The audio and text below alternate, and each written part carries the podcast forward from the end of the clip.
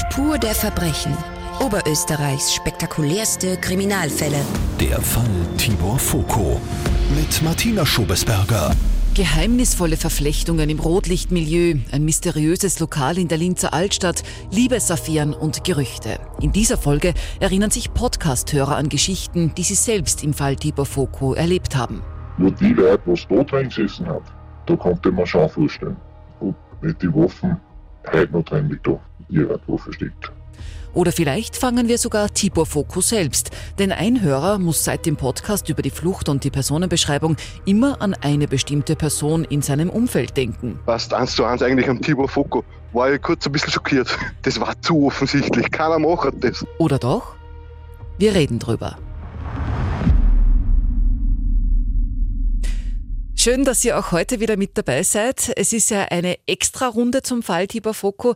Eine Folge, die ich so nicht geplant hatte, aber einfach machen muss mit euren Stimmen, nämlich Gedanken von Podcast-Hörerinnen und Hörern. Denn ich habe in den vergangenen Wochen wirklich Berge von Post bekommen. Also im übertragenen Sinn äh, Mails an podcast.liferadio.at mit äh, so genialen Ideen und Überlegungen zur Flucht, zum Fall selber und ich muss auch sagen, umstrittene Thesen, also auch Verschwörungstheorien waren dabei, mit eigenen Erlebnissen und Geschichten zum Fall Foko. Ich habe allen, die mir geschrieben haben, geantwortet und mit einigen von euch mit denen, die das wollten, auch telefoniert. Und hier möchte ich in dieser Folge diese Gespräche, diese Gedanken abbilden wertfrei und ohne Anspruch auf Wahrheit. Das muss ich bitte an dieser Stelle betonen, weil ich es gar nicht überprüfen kann, was ihr mir erzählt. Aber das ist alles so spannend, dass ich es einfach machen will und bildet euch einfach selbst eine Meinung. Besonders lange, fast eine Stunde, habe ich telefoniert mit dieser Person, die extrem fesselnde Dinge erzählt hat, aber anonym bleiben will. Ich nenne die Person geschlechtsneutral Uli, äh, wollte auch nicht mit der echten Stimme drin sein. Jedenfalls, Uli ist äh, überzeugt, dass Tibor Foko unschuldig ist. Äh, Uli bezieht sich auf Fotos und Videos vom Lokalaugenschein, ähm, von der Tatortbegehung im Prozess. Da hat es schon mehrere Dokumentationen im Fernsehen dazu gegeben. Wenn euch das interessiert, äh, googelt das einfach mal, auch auf YouTube. Da findet ihr sehr viel Material dazu, das könnt ihr euch anschauen. Ähm, macht das auch bitte. Und Uli sagt, das war nicht sauber. Für mich persönlich waren nur zwei Punkte interessant, mhm. äh, die was die Staatsanwältin und der Richter, den was du in England oder mhm. England hast, und die was dort auch gesagt haben, äh, beim Lokalanschein hat keiner einen Einflussnahme, das stimmt absolut nicht. Mhm. Ich weiß nicht, ob du die, die Sachen, äh, ich gehe mal davon aus, dass du, du schon alles vom Internet angeschaut hast, mhm. in einem Fall, oder? Mhm. Ja, sicher. Also ich sage, mhm. wenn du den Lokalaugenschein anschaust, du siehst das genau, dass der eine Kripo-Beamte mit der rechten Hand auf die rechte Schulter von der Regina draufdrückt und auf dies affirmiert sie sie nieder. Und sie behaupten, es hat keiner in irgendeiner Weise einen Einflussnahme oder sie irgend, ja, irgendetwas da. Also für die ist das schon ganz eindeutig eigentlich. Mhm. Ja, komplett eindeutig. Also da, da, da, da fährt der Zug drüber. Also, na bitte, schau das nochmal an. Ich schau mir's nochmal an. Vielleicht habe wirklich ich einen Vogel, aber ich kann mir es nicht vorstellen, weil ich sage, ich habe mir es heute am Vormittag nur mehr angeschaut. Und dass ich eh das Richtige sage, wenn wir telefonieren. Dazu kommt, Uli behauptet, eine in die Ermittlungen involvierte Person persönlich gekannt zu haben. Und diese Person, die Uli gekannt hat, hat angeblich Verbindungen in die Unterwelt gehabt, ins Rotlichtmilieu. Und Uli hat mir bei unserem Gespräch relativ ausführlich eine total spannende Geschichte erzählt, wie ein Freund, also ein Freund von Uli mit dieser Person, die in die Ermittlungen involviert war, offenbar in der Linzer Altstadt unterwegs war. Ja, und da waren außerirdische Gänge, mehr oder weniger, wo nur Kabel rausgehängt ist, mit der Fassung an der Glühbirne drauf wird. Und ja, da sind sie halt zu einer, zu einer Holztier gekommen, zu einem wirklich uralten Holztier. Und mein Späßel war dort dabei, da waren sie bei der Nacht unterwegs. Und der hat gesagt, wenn wir da jetzt reingehen, da sitzen ungefähr 200 Jahre Hefen beieinander. Die konnte ich auf der Stelle einer war für mich überhaupt kein Problem. aber ich tue es nicht, weil wenn ich was brauche oder sonst irgendwas, eine Hand wäscht die andere. Mhm. Und das sind dann eingegangen da, vielleicht zum Verständnis für die. Also das war kein Schmalspur, Bulli, sage ich mal, mein Freund, sondern ein Meter 87 großer Mensch, äh, wirklich muskulös, ungefähr 115, 120 Kilo. Also bei uns traut sich keiner alle mit ihm. Und wie die da hingegangen sind, er hat hinten noch gesagt, also er hat sich sein ganzes Leben noch nie so geführt. Da waren Gestalten drin, da sind 30, 40 Pistolen und, und, und Waffen und, und, und Messer und Schlagring und natürlich Drogen, das braucht, also über Joint von Kokain bis zu Spritzen, Heroin, hat da am Tisch gelegen. Darum habe ich mir halt wirklich schon oft Gedanken gemacht, die Elfriede Hochgartler, die ist ja nicht gefänglich ermordet worden, die ist ja hingekriegt worden, massakriert. Und äh, sowas tut nicht gleich irgendein Mensch. Nur die Leute, was da drin gesessen hat, und auch die ganzen Waffen, was da alle drinnen waren, da konnte man schon vorstellen, dass die Waffen vielleicht, wenn es das lokal heute noch gibt, und nicht die Waffen heute noch drin liegt, da irgendwo versteckt. Weißt du, was ich meine? Mhm. Ich weiß, dass das, das sind nur Spekulationen und alles. Also Uli ist überzeugt, Tibor Foko sollte beiseite geschafft werden. Aber warum? Ich glaube, dass er eben in Rodrichmühle dabei war und dass einer der Foko zu groß geworden war und dass er seine Spezies, sage ich mal, die werden mal gesagt haben, hey, mit dem Burschen müssen wir was tun, weil der will uns groß. Und dann haben sie gesagt, so, das ist meine persönliche Meinung. Das war Uli, Name und Stimme verstellt auf Ulis Wunsch. Danke für deinen Beitrag. Äh, richtig gruselig, voll spannend. Bitte macht euch selbst einfach eine Meinung dazu.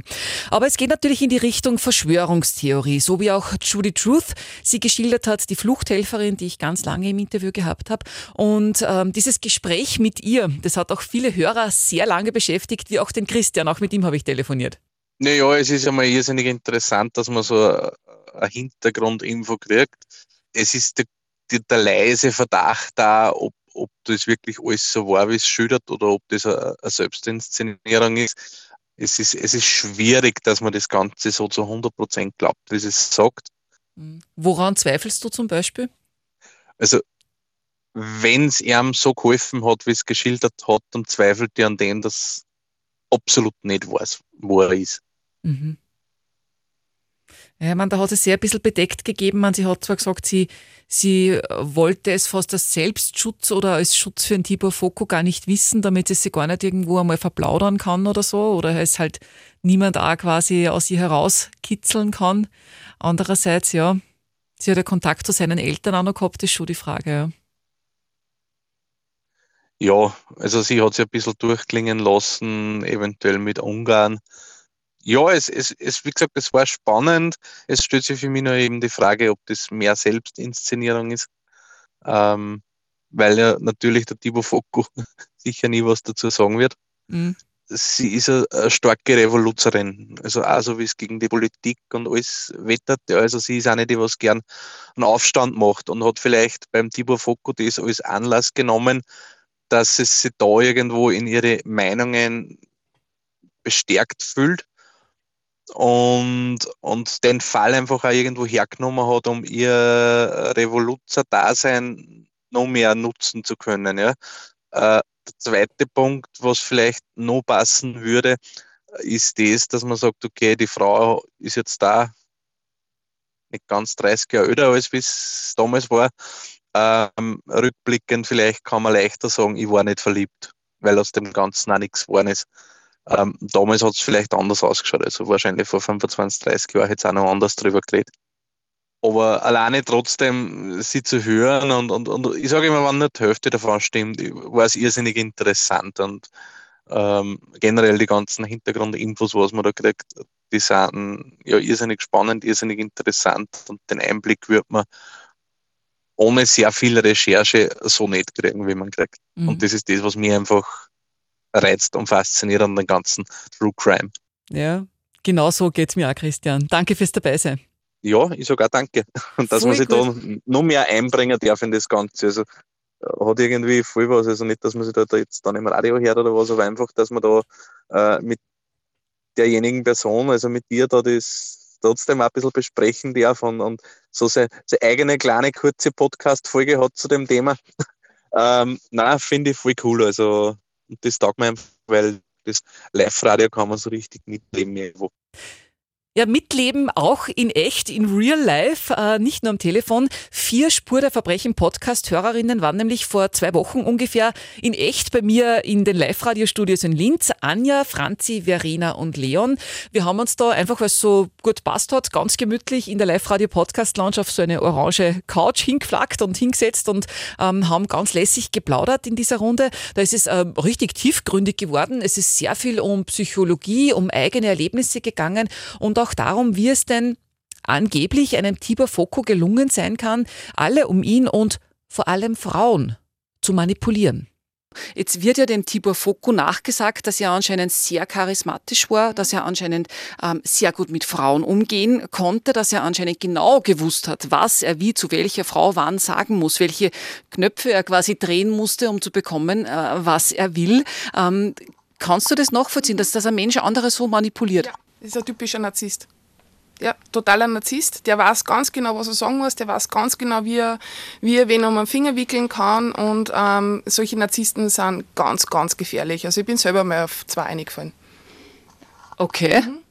Und wie bist du da rausgekommen? Ähm, Gott sei Dank eine Familie, die mir da ganz viel die Augen geöffnet hat. Ähm, immer gesagt haben, Anja, wir wissen nicht mehr, was mit dir passiert ist oder wir wissen nicht, warum du gerade so bist. Ich habe ganz, Gott sei Dank zwei ganz enge Freundinnen, die auch zu mir gesagt haben, hey, du bist nicht mehr die Anja, die wir kennen. Ja? Und ähm, wir müssen uns jetzt einschalten. Also die haben wirklich interveniert bei mir und haben eine, eine Intervision gemacht, mehr oder weniger. Und ähm, ich war froh, dass ich solche Menschen, wenn der war schon sogar so weit, dass er sogar schon in meine Familie eingetreten ist und mich bei meiner Familie schlecht gemacht hat und auch bei meinen Freunden schlecht gemacht hat. Und ich habe aber Gott sei Dank das Glück gehabt, dass die so weit waren, dass sie gesagt haben, dir glauben wir nichts, das ist unser Freundin und wann dann glauben wir ihr alles. Und die haben mich ausgezogen aus dem Ganzen, die haben mir die Augen geöffnet. Ähm, Jetzt hat es ja da auch die Trudy Truth gegeben. Ähm, falls ihr das nicht gehört habt, es war ähm, eine von, von insgesamt acht Personen, die dem Tibor Foko bei der Flucht geholfen haben. Die Trudy Truth war aber keine enge Freundin oder so vom, vom Tibor Foko, sondern sie hat selbst aus den Medien von ihm erfahren, hat in Wien gelebt, hat ihm dann ins Gefängnis geschrieben, hat angefangen, ihn zu besuchen, war dann so davon überzeugt, dass er unschuldig ist. Sie sagt, sie war nicht verliebt, sie haben keine Beziehung gehabt, sagt sie, hat sie sehr betont. Aber sie hat sich quasi selber strafbar gemacht, hat begonnen, Dinge für ihn ins Gefängnis zu schmuggeln, ja, hat dann den Fluchtweg begonnen auszukundschaften. Ja, könnt ihr nachvollziehen, was, was Frauen auch so an diesen bösen Jungs irgendwie fasziniert? Ja, kann man nachvollziehen, insofern, weil solche Menschen meistens in der Familie schon sowas erlebt haben und sie genau dann so an Menschen nur mehr suchen in irgendeiner Art und Weise. Mhm. Also das kann oft der Vater gewesen sein oder der Großvater gewesen sein, der, wo diese, ich sage jetzt mal, wenn es jetzt der Großvater war, ähm, diese, diese Trudy Truth, ähm, ähm, immer dem Großvater so gefallen wollte und alles da hat für den und der Großvater hat es halt nie wirklich anerkannt. Und solche Menschen sucht man sich immer wieder, bis man das Traumata aufgelöst hat. Mhm. Bis du, das, bis du dir selbst bewusst gemacht hast, dass ich da ein Traumata erlebt habe oder ein Trauma erlebt habe und mhm. das muss ich explizit jetzt auflösen, weil sonst gerate ich immer wieder an solche Menschen und die war definitiv verliebt in ihm hundertprozentig, weil sowas macht man nicht, wenn ich nicht irgendwie eine Hoffnung habe, dass mir der sieht, dass er dann aus Dankbarkeit, weil ich so super war, jetzt irgendwas gemacht habe für ihn. Ja, mhm. und ähm, in der Hoffnung, dass ich da jetzt alles tue für ihn und er kommt dann raus, dass er mich dann endlich sieht und endlich dann mit mir durchbrennen wird und für mich dann ich mit ihm gemeinsam das Leben leben kann. Ja, das stellt mhm. sich das ja alles super vor. Ja. Liebe kann ich jetzt nicht sagen, Gefühle hat sicher ja. gehabt, es gibt aber viel Gefühle. Mhm. Er kann das gar nicht ich glaube, da gibt es keine Worte für Gefühle teilweise. Aber ja, ich glaube, ich würde mich nicht so Fenster ausladen und sagen, das sind Gefühle, aber ihr, äh, Liebe, aber Gefühle sind es auf jeden Fall.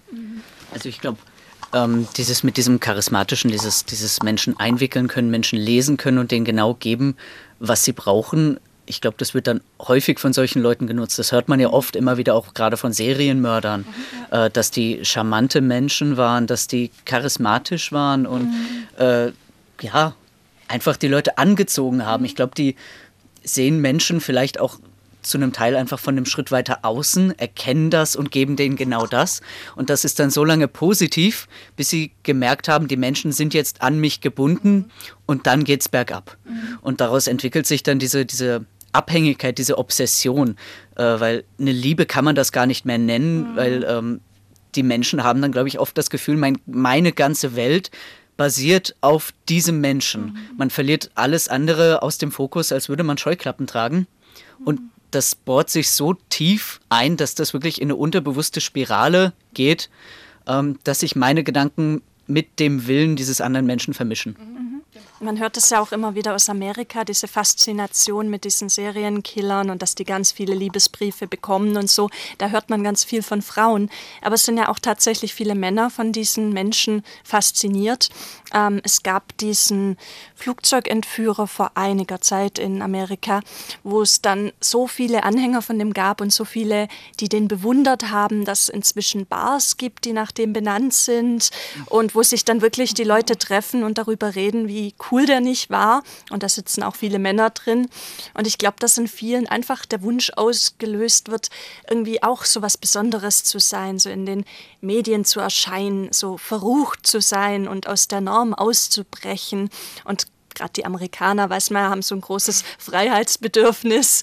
Ja, auch dieses, ich bin frei, ich kann machen, was ich will. Und das finden diese Leute einfach sehr faszinierend. Und irgendwo versteht man es, dass jetzt das in eine Obsession sich ausartet oder dass man da wirklich Gefühle entwickelt, verstehe ich jetzt in dem Fall nicht, aber ja, Leute sind von solchen Dingen einfach fasziniert. Das macht ja auch gerade diese ganze True Crime Sache so interessant, einfach die Leute verstehen zu wollen und in die Täter denen in den Kopf schauen mhm. zu wollen, was natürlich nie möglich ist, aber man versucht es natürlich. Mhm. Ähm, zum Tibor Foko noch, der ja jetzt seit vielen Jahren auf der Flucht ist. Es hat Mutmaßungen gegeben, dass er zu seinen Eltern noch Kontakt gehalten hat. Die sind aber mittlerweile verstorben. Könnt ihr euch vorstellen, von jetzt auf gleich die Heimat zu verlassen und überhaupt keinen Kontakt mehr zu haben zu irgendjemandem, zu Hause, zu den Eltern, zur Familie? Mhm, okay. Es würde mich wundern, wenn er wirklich überhaupt gar keinen Kontakt mehr hat, weil das ist, glaube ich, das kann kein Mensch. Also da muss schon wirklich verdammt viel passiert sein, dass du wirklich sagst, ich breche alle meine Zelte ab und habe zu niemandem mehr, der mir in irgendeiner Form nahegestanden ist, Kontakt. Ich glaube schon, dass er eben entweder zu den Eltern, weil gerade Eltern sind, äh, trotzdem, es ist das Kind, es ist egal, was passiert, es, es gibt einfach Eltern, die sagen, es ist mein Kind und ich werde, egal was, ich, was er tut, ich werd, das wird immer mein Kind bleiben, ja. Und eben ein Anwalt ist auch noch da, der hat sowieso Schweigepflicht, der darf sowieso nichts sagen, ja. Und ähm, aber ich persönlich, ich konnte mir das nicht vorstellen. Ich habe auch schon öfters einmal mit, wenn es mir ganz schlecht gegangen ist, den Gedanken gehabt, aber so wirklich jetzt komplett ohne Familie und Freunde, nein. Ja, es sind Narzissten, es ist halt ein Ausnahmezustand. Also ich glaube, die können das auch viel leichter sagen, emotional komplett abschalten und wirklich auch zu Eltern emotional komplett abschalten. Das sind, glaube ich, Narzissten, die kennen das schon gut. Nein, weil Narzissten brauchen ja Menschen um sich. Narzi ja, nein, aber nein. ich finde es wieder leicht, gerade Narzissten. Ja, eh, aber sie brauchen immer Menschen um sich, die wo sie sich bewundert fühlen, ja, wo sie bewundert werden, wo sie angehimmelt werden. Und wenn der jetzt, also das, das, das wird natürlich schon, dass er vielleicht vereinzelt zu irgendwelchen Familienmitgliedern keinen Kontakt mehr hat, weil er sich denkt, brauche ich nicht mehr. Ja. Aber es wird dann trotzdem irgendeinen geben, wo er weiß, auf den kann er sich verlassen, glaubt er zumindest, aber ein Narzisst braucht immer jemanden, wo er angehimmelt wird. Aber er war ja im Gefängnis, oder? Mhm. Er hat vielleicht dort da schon mit irgendwen angebandelt von weiter weg.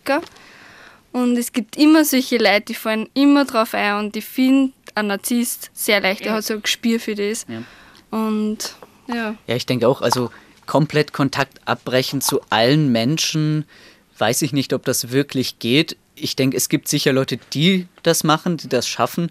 Ähm, mhm. Ich glaube aber, selbst als Narzisst, wenn du das schaffst und dich von allen trennst, ähm, dann findest du Leute, ja, aber ich glaube, du verrätst dich irgendwann, mhm. mhm. weil du das ja brauchst. Du identifizierst dich allein mhm. über dieses Bild, das du für andere darstellst. Und ich glaube, selbst wenn du es als Narzisst schaffst, dass du wirklich jeden Kontakt zu allen Menschen, die du gehabt hast, abbrichst, ziehst in ein anderes Land auf einen anderen Kontinent, irgendwo hin. Du findest deine Schar um dich herum. Aber dich vollkommen für dich selbst zu behalten, wer du wirklich bist und was du tust, ich glaube, das schaffst du nicht.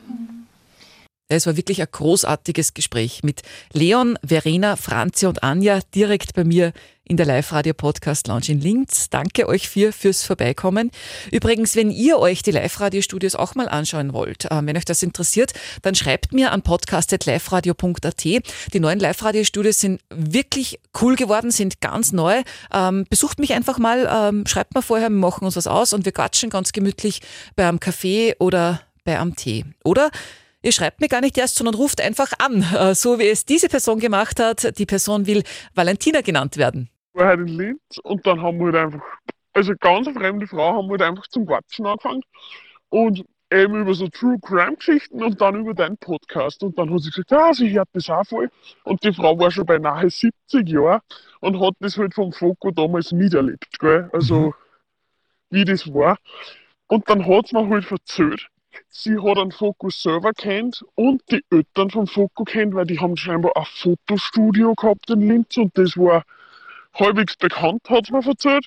Also das habe ich schon mal interessant gefunden. Also es waren scheinbar selbstständige Fotografen. Mhm.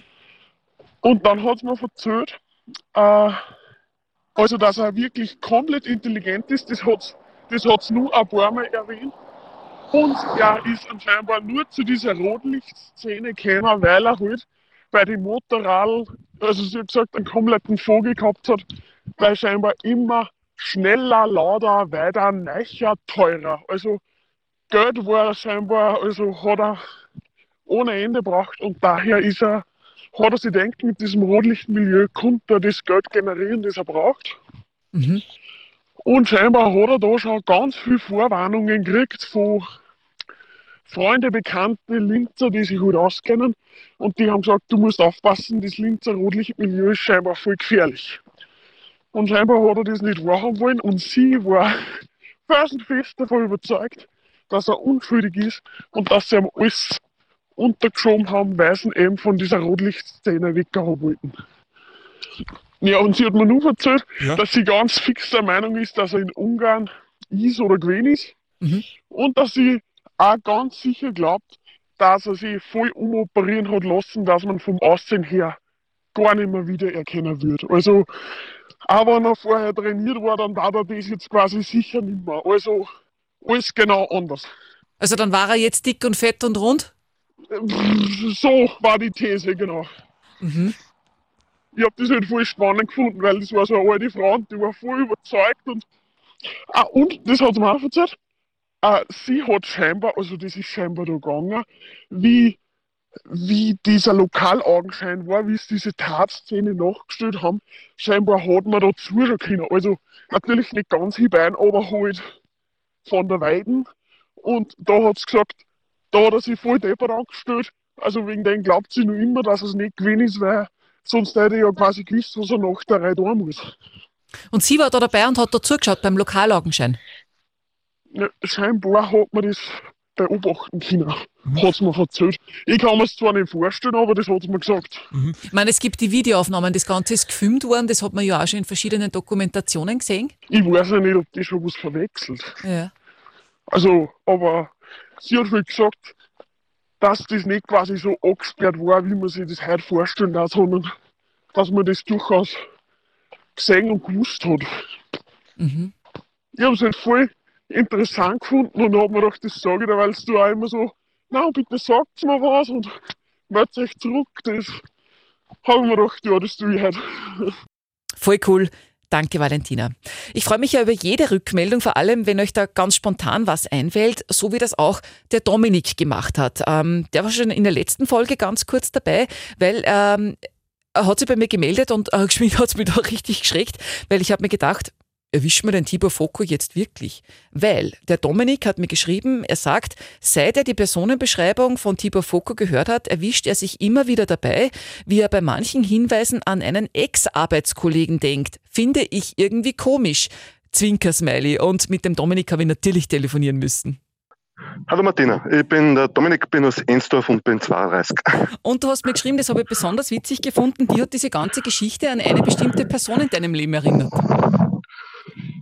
Ja, und zwar an einen Ex-Arbeitskollegen von mir, der was aus, äh, aus Ungarn ist, oder zumindest ungarischer Staatsbürger und äh, Motorradaffin ist, sehr Motorradaffin ist und eh, auch chronisch krank und nur halt vom Alter passt nicht. Und er ist auch, er wirkt, also er hat damals, wie ich mit ihm zusammengearbeitet, zusammengearbeitet habe, auch sehr intelligent gewirkt. Und das habe ich mir gedacht, ja, passt eins zu eins eigentlich am Tibor Foko. Und ja, war ich kurz ein bisschen schockiert. Aber wie gesagt, vom Alter her passt es halt nicht. Das heißt, er wird es nicht wirklich sein, er ist jung. Na, ich schätze auch. Ich hoffe, wenn sich der Tibor Foko nicht eine äh, Zeitmaschine gebaut hat, dann wird das hoffentlich nicht sein. Ja, vielleicht hat er sich jünger operieren lassen. Ich meine, so heutzutage mit ja, der Schönheit, ja. OP ist ja vieles möglich. Ja, das stimmt, da geht alles. Nichts ist unmöglich. Du, und jetzt hat mich natürlich interessiert, nachdem wir sich jetzt alles angehört haben, was glaubst du, ähm, wo ist Tibor Foko, wo versteckt er sich, ist er irgendwo da oder was geht dir so durch den Kopf? Also ich, ich glaube, dass er, wenn er nur lebt, sich in Österreich versteckt, weil es einfach am wenigsten damit gerechnet wird. Jeder glaubt, er ist nach Deutschland gefahren oder nach Ungarn, aber ich habe nie gehört, dass wer spezifisch geschaut hat in Österreich. Glaube ich. Das, das heißt, du glaubst, ähm, da verstecken, wo man ihn am wenigsten vermutet? Eben, ja. Mhm. Es gibt ja das Sprichwort, sei deinem Feind näher als deinem Freund oder wie geht das? Ja. Irgendwie so. Kommt schon gut hin. Hast du noch Kontakt zu deinem ehemaligen Arbeitskollegen?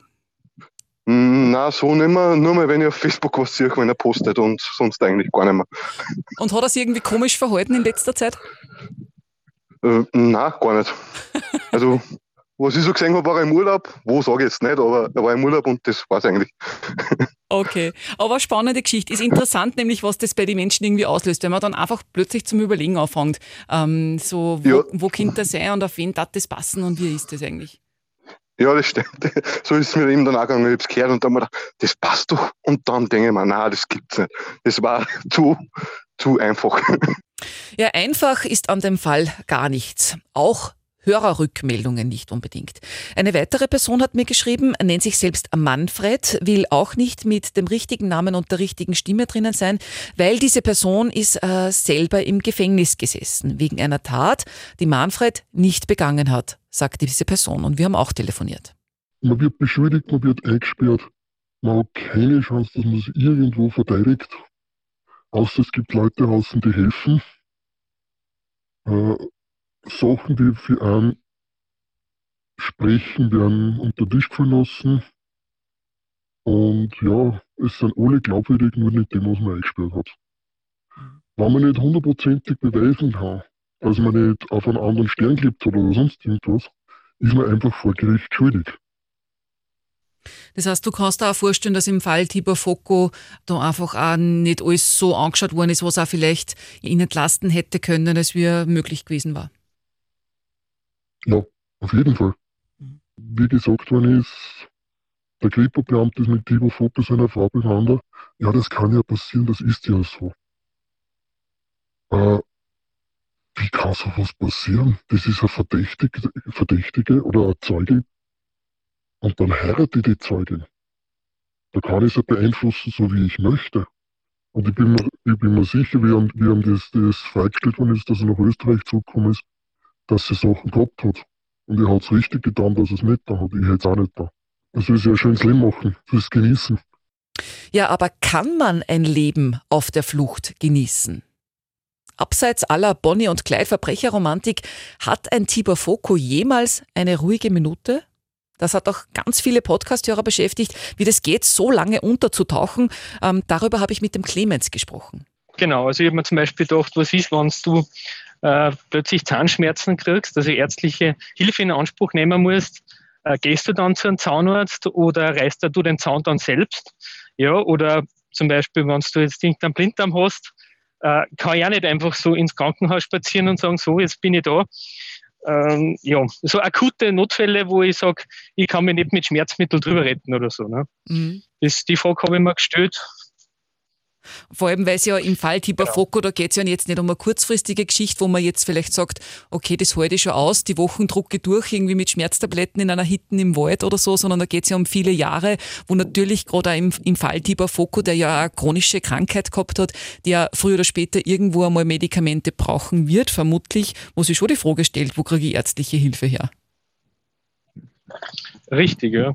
Oder schaue ich optisch schon so anders aus, dass man ihn nicht mehr kennt dann ist vielleicht auch möglich, ja. Wobei du ja, hast du mir ja geschrieben, ähm, äh, glaubst, dass er ja gar nicht so weit weg ist. Vielleicht nah da uns und er ist um die Ecke, ja. Also das, auch, auch das traue ich ihm zu, weil alle konzentrieren sich aufs Ausland, ja. Äh, warum nicht bei uns auch inkognito unterwegs sein, ne? mit der dementsprechenden optischen Veränderung?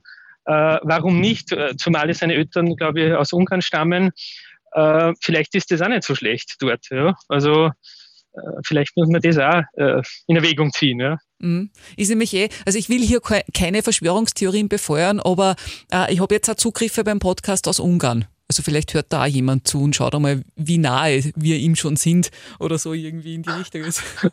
Oder er selbst vielleicht. Gell? Also das ist auch die Frage, inwieweit konsumiert, konsumiert er selber Medien? Ne?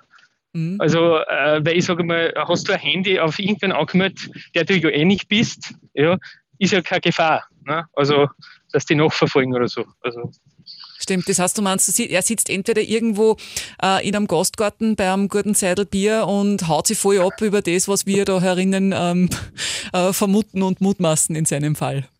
Treu ihm zu, ja. Treu ihm zu. Du, abschließend noch jetzt, ähm, sieben Folgen Tibor Foko. Du warst damals 15 Jahre alt, als Tibor Foko geflohen ist. Ähm, hast mhm. du das damals eigentlich auch irgendwie mitgekriegt, ähm, wie, wie, wie der auf der Flucht war in Oberösterreich? Äh, maximal über einen Fernseher damals, den es gegeben hat, ja, aber Internet war eh noch nicht so das Thema.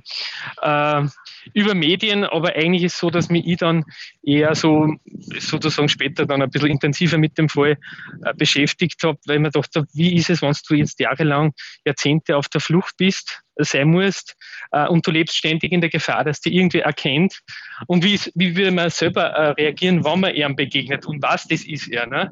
Also zieht man dann den Kopf und schnell ergreift die Flucht oder äh, ja, oder ist er eh so scheu, dass ihn irgendein Loch haust und, und, und eigentlich kaum noch äh, Kontakt zur Außenwelt hat. Also das ist einfach, das interessiert mich und darum habe ich mich mit dem Feuer ein bisschen beschäftigt. Wie glaubst du, dass du reagieren, wenn du auf der Straße gehst und da denkst, das ist doch der Tibor Focco? Also ich da gar nichts. Ich gehe nicht weiter. Äh, ne, natürlich, weil ich sage mal, von ihm würde wahrscheinlich äh, Gefahr ausgehen, sage ich jetzt mal gerade, um einem allein begegnet. Und äh, ja, stillschweigen und so tun, als wie man man nicht erkennt, äh, dann einmal wahrscheinlich sehr auf 180, ne? Äh, dann einmal sacken lassen und dann die nächsten Schritte ergreifen oder doch einmal ja, einen Anruf tätigen bei der Polizei oder so. Ne? Das kann mhm. man schon vorstellen. Mhm. Du und abschließend, das, die ganze Geschichte ist ja vor allem auch deswegen so interessant, weil es halt immer wieder Stimmen gibt, die eben das Ganze bezeichnen als Justizskandal ja, und Verschwörungstheorien rundherum spinnen. Ähm, ohne jetzt zu sagen, ich glaube, er weiß, ich glaube, er weiß nicht, wie spürt sich das Ganze für die an? Ist es, glaubst du, so, dass da eigentlich auch und für sich klarer Mordfall irgendwo eine neue Geschichte erfunden worden ist, vielleicht auch von ihm und von seinen Helfern? Oder, oder ist tatsächlich da was nicht korrekt gelaufen? Wie ist so dein Gefühl?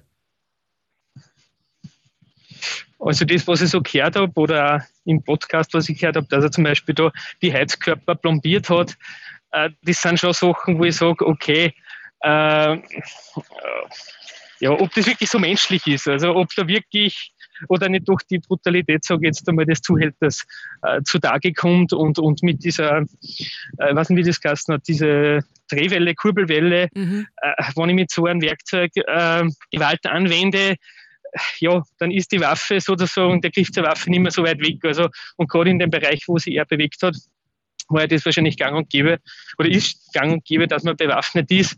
Äh, ja, also ob das jetzt der Irrtum, Justizirrtum ist, es hat sicher viele Ungereimtheiten gegeben in dem Fall, ja, bin mir ganz sicher. Ähm, aber ja, ich kann, ich kann nicht sagen, er ist unschuldig. Also das traue ich mir jetzt auch nicht zu sagen. Ja. Mhm. Das, äh, für mich ist einfach das trotzdem die ganze Flucht, dieses Inkognito, dieses Ungewisse, das mit Fragezeichen und wo ist er, das ist für mich einfach das irrsinnig Spannende dran. Äh, ja, und vielleicht werden wir es auch nie, wird sie sich nie klären lassen oder vielleicht lebt er auch gar nicht mehr. Gell? Das, das ist so das Spannende dran und äh, ja, wie mhm. das dann doch ausgeht oder ob es jemals ein Ende findet, der Fall. Ne?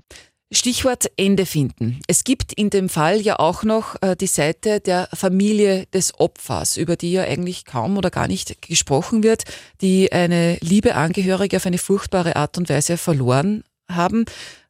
Brauchen diese Familien eine Auflösung? Brauchen diejenigen einen Schuldigen, um damit abschließen zu können, Frieden schließen zu können? Ist das in so einem Fall also den wirklich aufzuklären, überhaupt noch möglich, wenn er so lange her ist. Darüber habe ich mit Podcasthörer Martin gesprochen. Es sind noch viele Fragen offen, es sind einige Fragen beantwortet worden, äh, wobei wenn man bedenkt, dass die ganzen äh, Geschworenen äh, auf Wiederaufnahme drängen, ähm, wenn man die ganzen Zusammenhänge der, der der Beteiligten äh, anschaut, ist wahrscheinlich naheliegend, dass das Ganze nicht so rund verurteilt wurde, wie es hätte sein sollen, beziehungsweise vielleicht ist wirklich der falsche äh, verurteilt worden. Allerdings, es ist jetzt eh schon 30 Jahre aus und die äh, viele Beweise sind verschwunden angeblich. Äh, viele handelnde Personen von damals leben gar nicht mehr. Also wird wahrscheinlich das eh ein ungelöster Fall bleiben, wenn nicht der Tibor Foko irgendwann einmal auftaucht und sagt, so, äh, da bin ich und ich bin's gewesen oder bin's nicht gewesen, je nachdem. Mhm.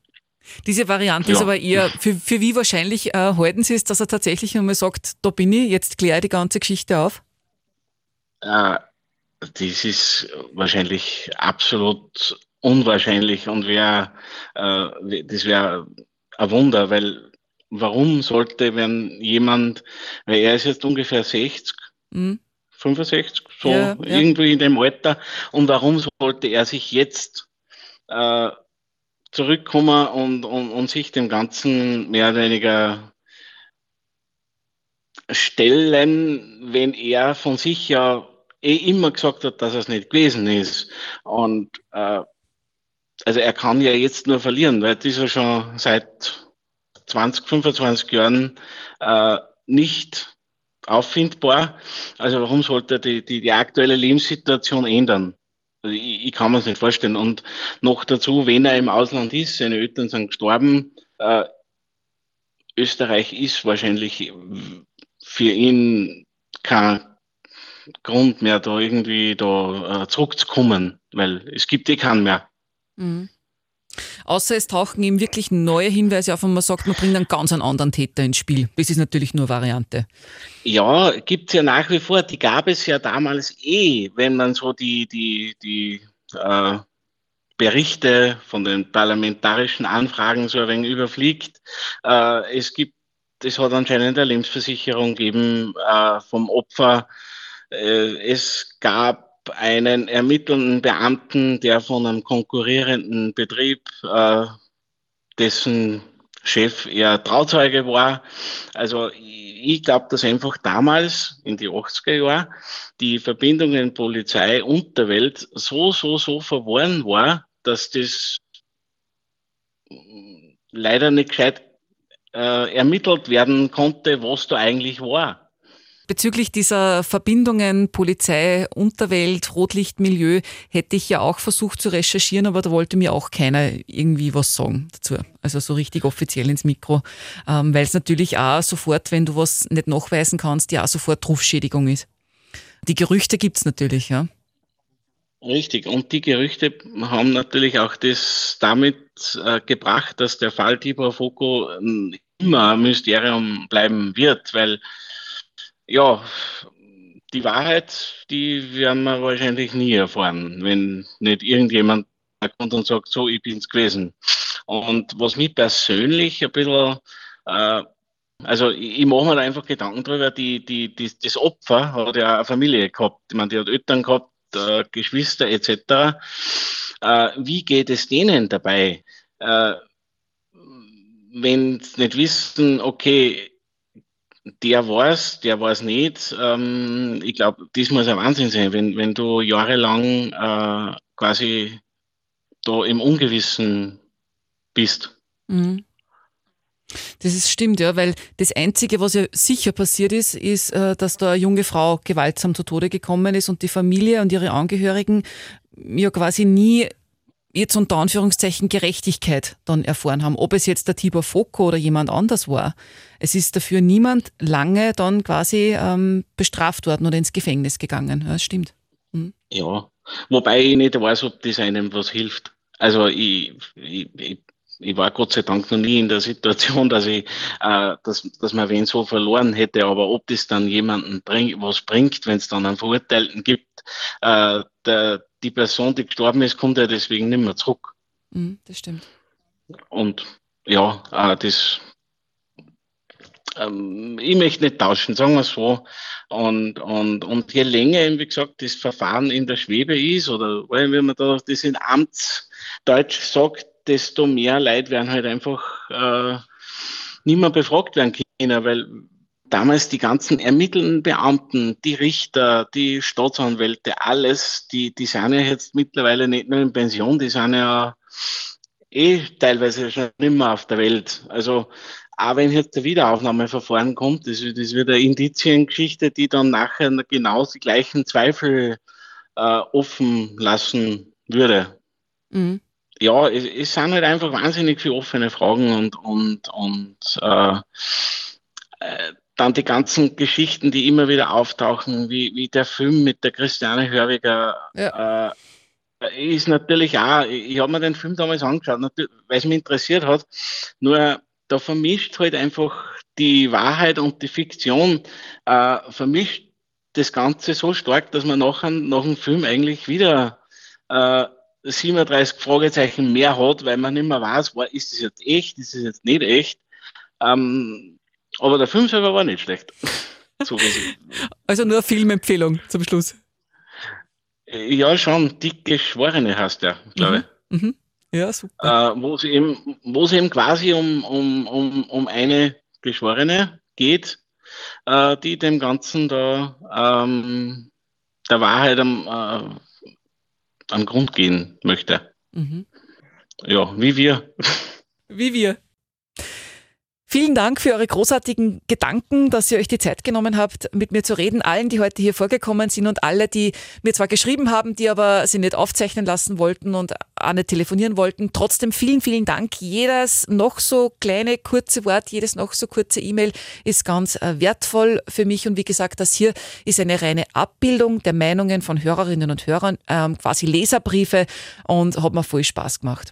Aber damit ziehe ich nun nach ja, acht Folgen vorerst einmal einen Strich unter den Fall Tibor Foko. Falls ihr noch was dazu zu sagen habt, natürlich jederzeit her damit. Mein Postkasten ist offen an podcast.liferadio.at oder ihr hinterlasst mir eine Sprachnachricht in der Live-Radio-App. Da könnt ihr den Podcast auch abonnieren, denn es geht ja fleißig und flott weiter. In der nächsten Woche gleich mit einer neuen Folge Spur der Verbrechen, denn es ist nämlich jetzt gerade was passiert. Es ist ausgelost worden, wer in Oberösterreich die Geschworenen in den nächsten zwei Jahren sein werden also die Geschworenen, die bei den Prozessen zu den schwersten Verbrechen entscheiden werden, ob der die Beschuldigte ein Leben lang hinter Gitter wandert oder als freier Mensch aus dem Gericht rausspaziert. Wer kann Geschworener werden? In welchen Fällen kommen Geschworenengerichte zum Einsatz? Und wie funktioniert das eigentlich? Wird man da auch von der Außenwelt abgeschnitten, isoliert, weggesperrt, wie man das in amerikanischen Serien und Filmen sieht? Darum geht es in der nächsten Podcast-Folge am Sonntag, 4. Dezember um 17 Uhr. Ich hoffe, wir hören uns. Spur der Verbrechen. Oberösterreichs spektakulärste Kriminalfälle. Jeden ersten Sonntag des Monats neu.